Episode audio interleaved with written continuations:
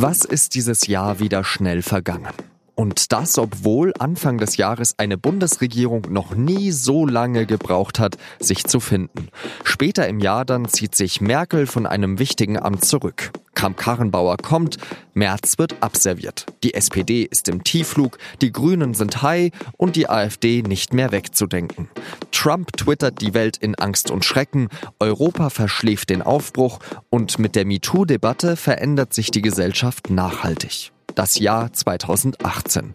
Und das lassen wir mit SZ-Chefredakteur Kurt Kister nochmal Revue passieren.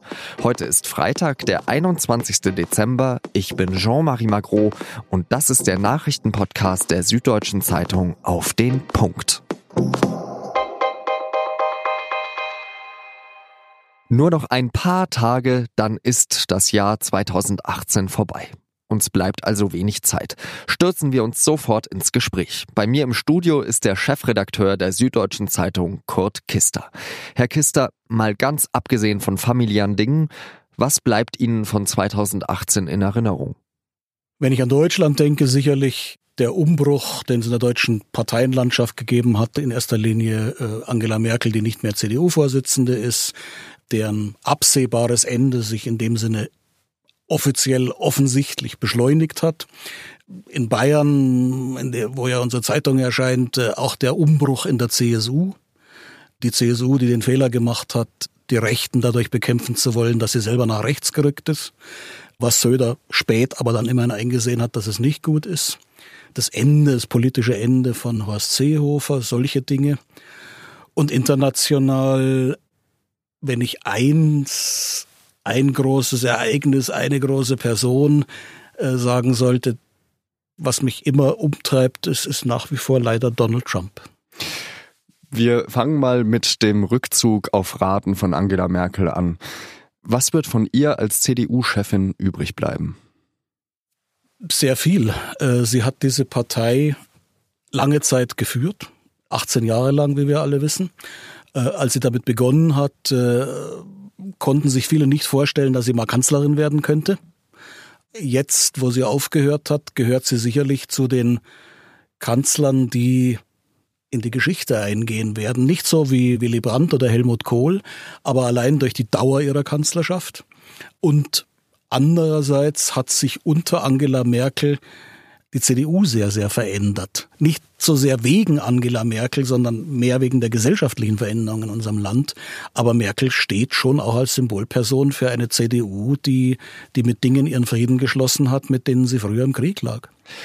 Sie beschäftigen sich ja auch viel mit Geschichte. Was wird von Merkel geschichtlich übrig bleiben? Kohl war der Kanzler der Einheit, Brandt war Wandel durch Annäherung, Schmidt war der RAF-Terror, NATO-Doppelbeschluss. Wer wird die Kanzlerin Merkel in den Geschichtsbüchern sein?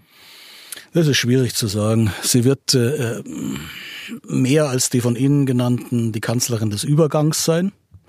Wenn Sie mich jetzt fragen, wohin, dann weiß ich es nicht so genau. Äh, wir haben in den letzten zehn, zwölf Jahren auch in Deutschland eine, eine Veränderung in Kultur und Gesellschaft erlebt, wie es in den Jahren zuvor so nicht der Fall war, auch in den berühmten 68er folgenden nicht. Und da war Merkel die, die Kanzlerin flexibel, so flexibel, dass man manchmal fürchten müsste, sie hätte keine Prinzipien. Was letztlich von ihr übrig bleiben wird, wird sicherlich sein 2015 äh, äh, die sogenannte Öffnung der Grenzen für die Flüchtlinge, weil dieses Ereignis sicherlich ausschlaggebend war für den Aufstieg des, einer organisierten Rechtspartei in Deutschland zum ersten Mal äh, in der Nachkriegszeit.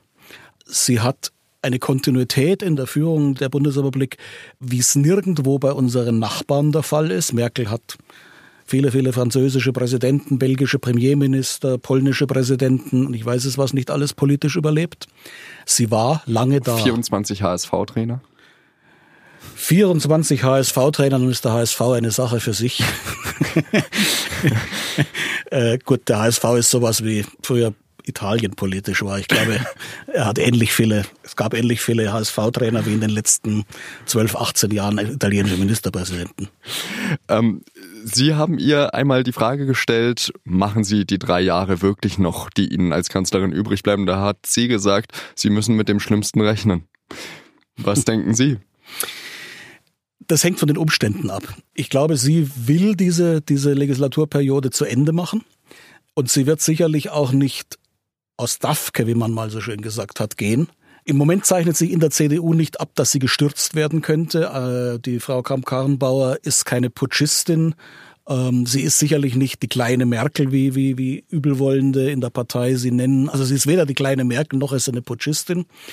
Sicherlich ist Merkels Kanzlerschaft auf ihre Person bezogen heute wackeliger als jemals zuvor.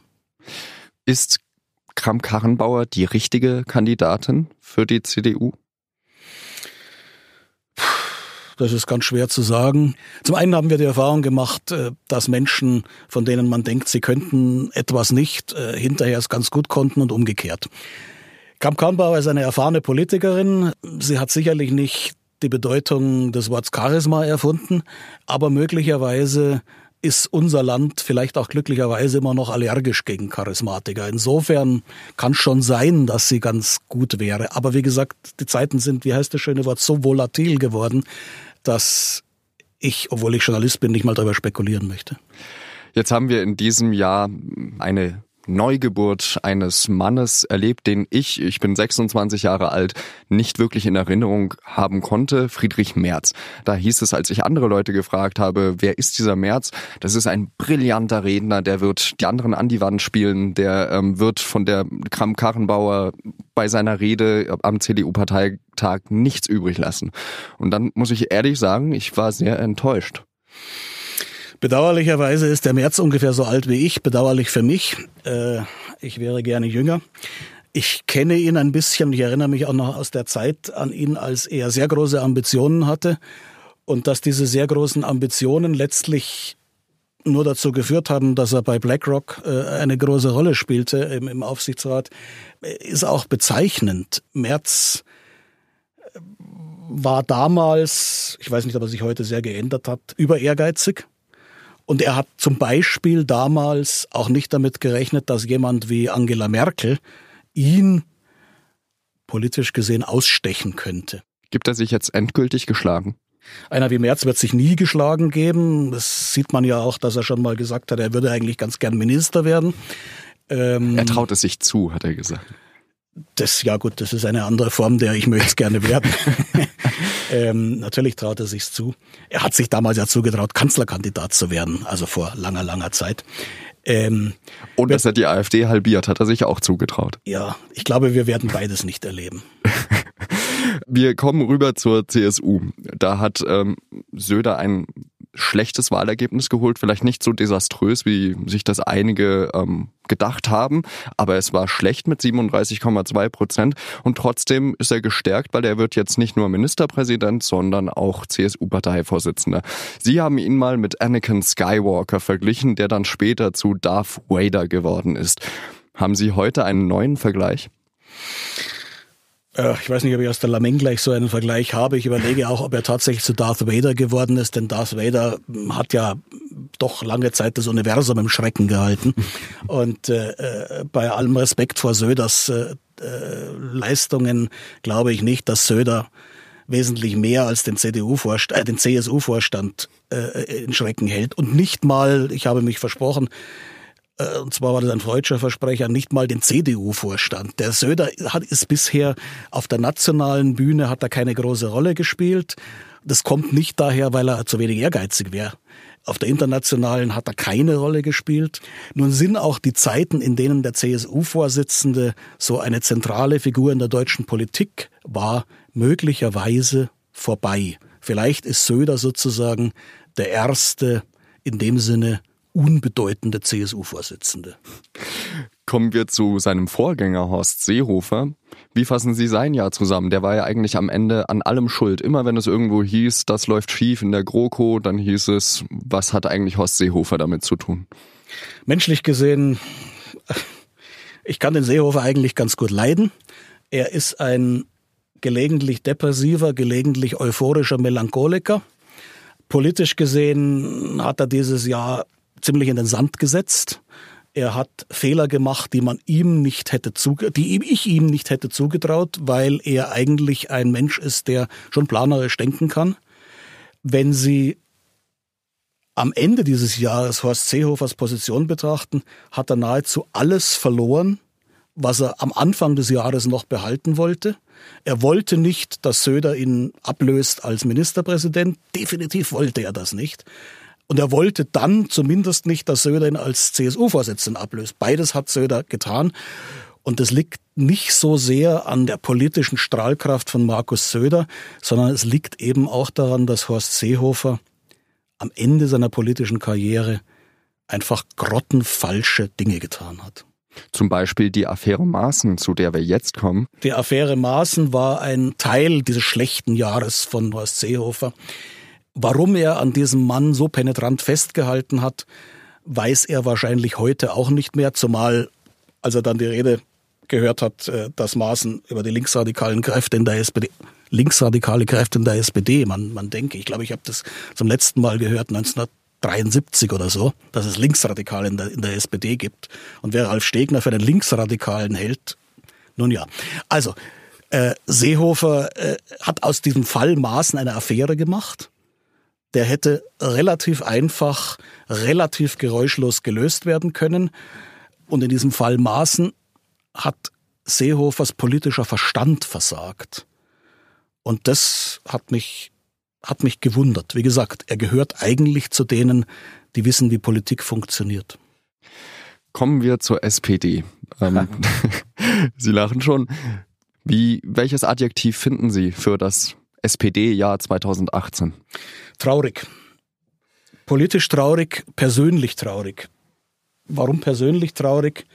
Ich bin Jahrgang 1957 und für meine Generation war die SPD in den späten 60ern und den 70er Jahren zumindest zu Zeiten Willy Brandts und zum Teil auch noch zu Zeiten äh, Helmut Schmidts äh, nicht nur eine Verheißung, äh, sondern auch eine zum Teil wahr gewordenes Versprechen.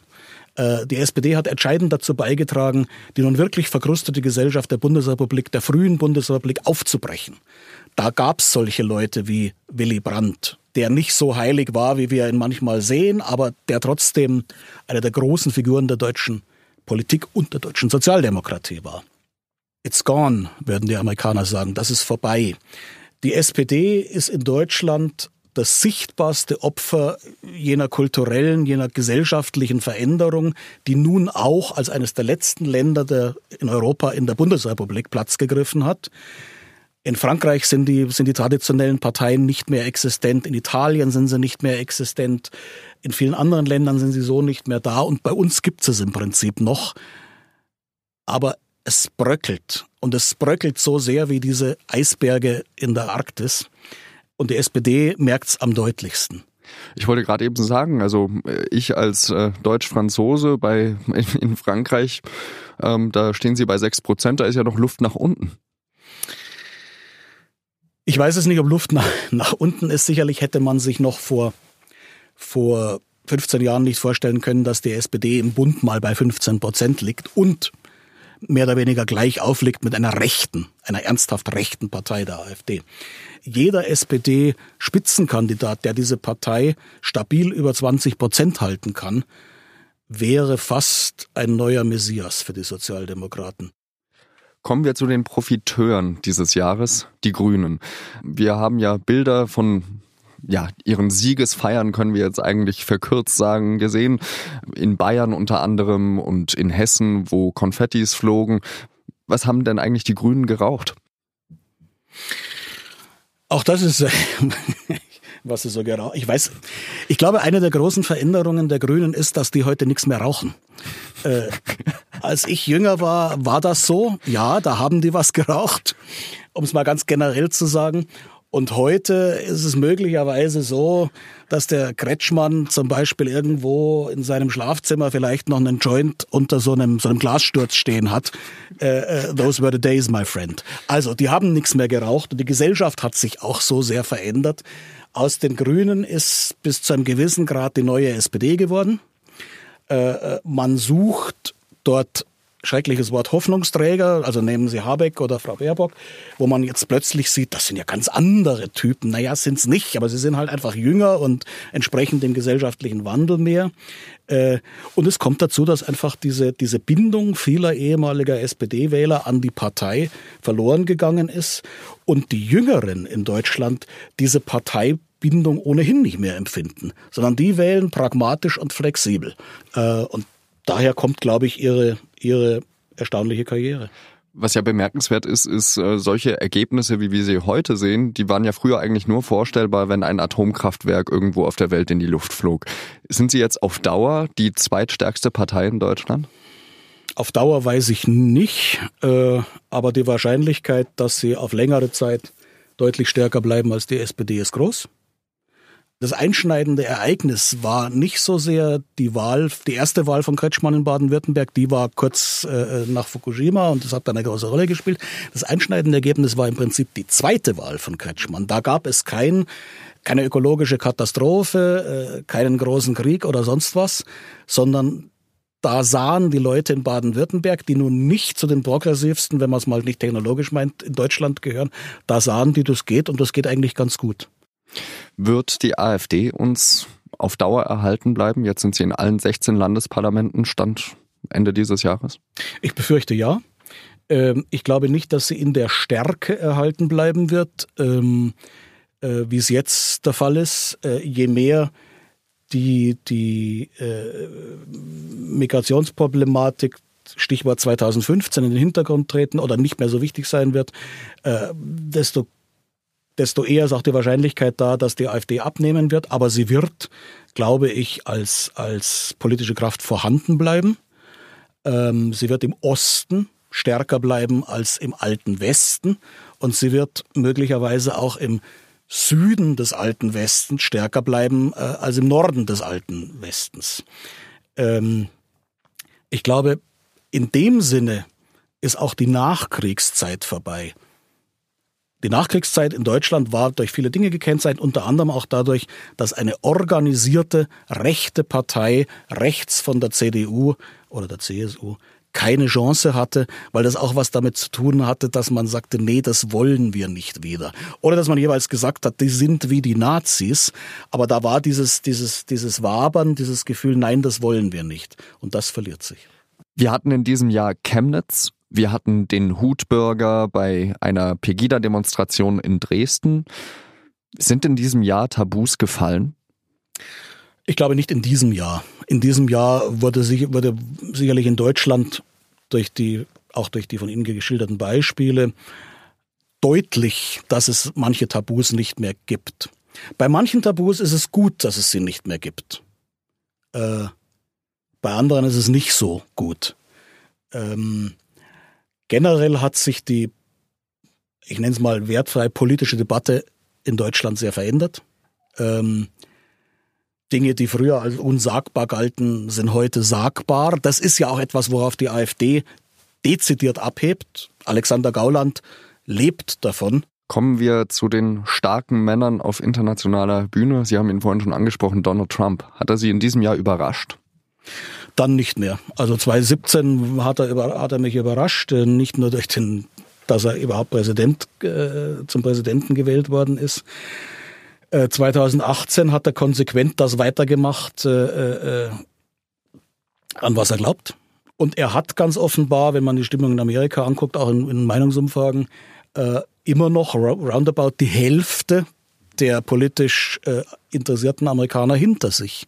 Das heißt, er hat mich nicht nur nicht überrascht, sondern ich fürchte auch, dass die Wahrscheinlichkeit einer Wiederwahl in zwei Jahren nicht so gering ist. Sie haben ihn einmal mit äh, dem Imperator auch aus Star Wars verglichen. Sie haben gesagt, ähm, er wäre sozusagen das von der blöden Seite der Macht, nicht nur die böse Seite der Macht, sondern die blöde Seite der Macht. Ähm, würden Sie das heute auch noch so schreiben? Ich glaube, ein Teil des Problems Donald Trump ist schon seine Fähigkeit oder Unfähigkeit, Dinge intellektuell zu erfassen. Ähm, es gibt viele, viele Beispiele aus, aus die wir kennen, zum Teil aus Büchern, die dieses Jahr erschienen sind und auch, auch aus Tweets von Donald Trump selber, aus denen hervorgeht, dass er die Welt, sagen wir mal, mindestens mit anderen Augen sieht als die meisten Leute, die sich für vernünftig halten. Aber äh, hat nicht gerade diese Art zum Beispiel manches, was lange Zeit im Argen lag, in Schwung gebracht, wie ähm, der Nordkorea-Konflikt? Da könnte es ja vielleicht irgendwann mal sein, dass er da sogar den Nobelpreis dafür bekommt, dass er Südkoreaner und Nordkoreaner das erste Mal wieder an einen Tisch gebracht hat. Es kann schon sein, dass ein irrationaler Klotz auf einen irrationalen Keil die bessere Art ist, äh, umzugehen, als der Versuch, einen irrationalen Diktator wie Kim mit rationalen Mitteln zu domestizieren. Insofern kann es sein, dass tatsächlich Trumps Ansatz in so einem Ausnahmefall was bewirkt hat. Äh, das Problem dabei ist, man weiß nicht, wie weit die Irrationalität geht. Sprich, wenn ein Irrationaler einen anderen Irrationalen erpresst und der andere Irrationale dann irgendwann das Gefühl hat, das ist mir wurscht, jetzt drücke ich auf den Knopf, dann reicht's nicht mehr zum Friedensnobelpreis. Ist 2018 das Jahr der Nationalisten gewesen? Man kann es so sagen, ja. Ähm, es besteht die Gefahr, dass das 21. Jahrhundert äh, ein Zeitalter des rückwärtsgewandten Nationalismus wird. Ähm, in vielen Ländern gab es einen, einen Backlash, einen Rückschlag gegen gegen die Vorstellung, dass man gemeinsam in einer Union, in einem, einer, in einem Bündnis, jedenfalls multilateral die Dinge besser regeln könnte. Äh, da haben sich äh, Ende des, schon Ende des 20. Jahrhunderts, aber ganz bestimmt im 21. Jahrhundert äh, immer mehr Leute dagegen gewandt. Und das, was wir in, in der Türkei, in, in, äh, in Ungarn, in Amerika äh, sehen, auch anderswo, ist, glaube ich, eine Folge davon. Ich befürchte, dass der Nationalismus Zukunft hat. Etwas, was die Menschen auch sehr beschäftigt hat in den letzten zwei Tagen, war der Fall Relotius. Da hat ein Spiegelredakteur ja teilweise ganze Reportagen getürkt. Ähm, auch bei uns im SZ-Magazin sind zwei Interviews nicht sauber gewesen. Was haben Sie gedacht, als dieser Fall Relotius das erste Mal aufpoppte? Das Problem äh, ist natürlich schon, dass verwerfliche Handlungen eines Einzelnen, und dieser Relotius ist ein Einzelner, ähm, natürlich auf die ganze Branche äh, sich auswirken. Also diejenigen, die sowieso das Gefühl haben, dass wir lügen, betrügen und fälschen, die werden sich durch sowas bestätigt fühlen. Das ist das, ist das grundsätzliche Problem. Ähm, ein anderes Problem, das aber wirklich in erster Linie branchenintern ist, ist halt, was sind die Rahmenbedingungen, unter, unter denen äh, so ein eitler Fälscher sich so lange als starr etablieren kann. Das äh, fände ich nun als Journalist und als jemand, der seit langer Zeit in diesem Gewerbe ist, vielleicht interessanter, aber das ist, glaube ich, mehr eine, eine, eine, eine interne Diskussion. Also wäre ich jetzt Spiegelchefredakteur, was ich glücklicherweise nicht bin, wüsste ich nicht, ob ich es noch länger sein wollte. Der andere, also Herr Klussmann hat ja noch nicht mal angefangen beim Spiegel. Tja, ähm, bad timing. Warum war 2018 trotz allem ein gutes Jahr? Weil ich 2018 in Siena auf dem, auf der Piazza di Campo saß und entgegen jeder Vernunft und meine, meine Blutfettwerte ein, ein sehr schönes Steak gegessen habe. Äh, weil glücklicherweise in unserem Lande sehr viele Menschen äh, in relativen Wohlstand leben, äh, weil man Glück in kleinen Dingen finden kann weil selbst jemand wie ich, der ich ein großer Skeptiker, Melancholiker und Pessimist bin, äh, am Ende eines solchen Jahres feststelle, dass 19 zwar besser werden könnte, aber dass 18 so schlecht auch nicht war. Also ich glaube, es ist ganz gut am Ende eines solchen Jahres sich zurückzulehnen und mit Tee, Mate, Champagner oder was immer man trinken mag, darauf auch einen zu trinken, dass, ich sag's nochmal, nicht alles so schlecht ist, wie man manchmal geneigt ist, es zu sehen. Und weil Frankreich Weltmeister wurde. Aber das nur am Rande. Warum können wir uns... I couldn't care less. warum können wir uns auf 2019 freuen? Äh, weil ich hoffentlich wieder auf der Piazza di Campo in Siena sitzen werde und dort äh, kein Steak mehr essen werde, aber trotzdem den schönsten Platz äh, Europas, wenn nicht der Welt, genießen werde. Ähm, weil es eigentlich ernst genommen keinen Anlass gibt, sich vor etwas, was noch gar nicht eingetreten ist, 2019, zu fürchten, äh, sondern möglicherweise auch einfach dran zu gehen mit der, mit der, mit der Attitüde, mit dem Gefühl, wir können es besser machen und, und wenn man in einer Organisation, sei es einer Redaktion, einer Firma, einer Familie äh, lebt, wir können es gemeinsam besser machen. Ich danke Ihnen ganz herzlich für diesen Jahresrückblick, Herr Kister. Bitteschön.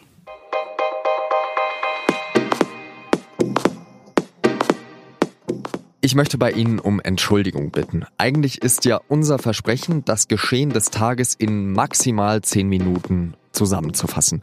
Heute war aber die letzte Folge des SZ Nachrichten Podcasts auf den Punkt. Natürlich nur für dieses Jahr. Wir machen jetzt erstmal Weihnachtspause. Den nächsten SZ Podcast gibt's dann wieder am 7. Januar. Insofern sehen Sie es uns einfach nach, wenn die Folge heute eine XXL-Version ist. Außerdem ging es ja immerhin um ein ganzes Jahr. Wir haben unseren Podcast im Juli gestartet und ich möchte mich bei Ihnen im Namen der gesamten Podcast-Redaktion bedanken. Hoffentlich bleiben Sie uns auch im kommenden Jahr treu. Ich bedanke mich persönlich bei meinen Kollegen Laura Terberl, Julia Ongiat, Vincent Vitus Leitgeb, Lars Langenau, Justin Patchett und Carlo Sarski, der heute am Mischpult sitzt. Bei allen Redakteuren und Reportern möchte ich mich bedanken, die mitgemacht haben und uns an ihrem Wissen haben teilhaben lassen. Ich wünsche Ihnen ein wunderschönes Weihnachtsfest, eine besinnliche Zeit, in der Sie vielleicht die ein oder andere Minute haben, die Süddeutsche Zeitung zu lesen und natürlich einen guten Rutsch in ein fantastisches Jahr 2019. Adieu, Ihr Jean-Marie Magro.